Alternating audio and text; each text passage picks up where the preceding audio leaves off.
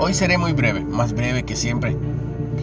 Quiero recordarles que todo el entusiasmo, motivación, ánimo que puedan infundir a su personal desde muy temprano, que sea lo primero que hagan en la reunión, en la mini junta, díganle cosas buenas, que este día sea el mejor.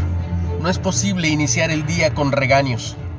No es posible tener un excelente día si estamos únicamente evocando lo malo tenemos que vender la meta diaria, no la semanal porque se ve muy grande, no la mensual se ve aún peor.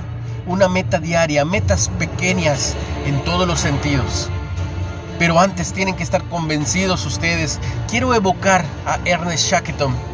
Esta persona quería escalar el Everest y puso un anuncio en el Times y decía así, se buscan hombres para viaje peligroso, sueldo escaso, frío extremo, largos meses de completa oscuridad, peligro constante.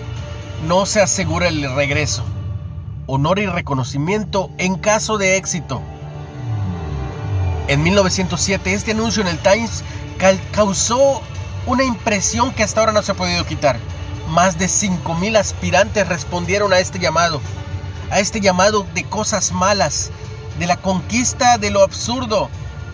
Pero con la seguridad del que convocó. Esa seguridad tienen que tener ustedes. Esa seguridad tienen que infundirle a su equipo de trabajo. Que crean y confíen en ustedes. No hay mejor receta. Para lo bueno y para lo malo. Crean en ustedes. No hay más.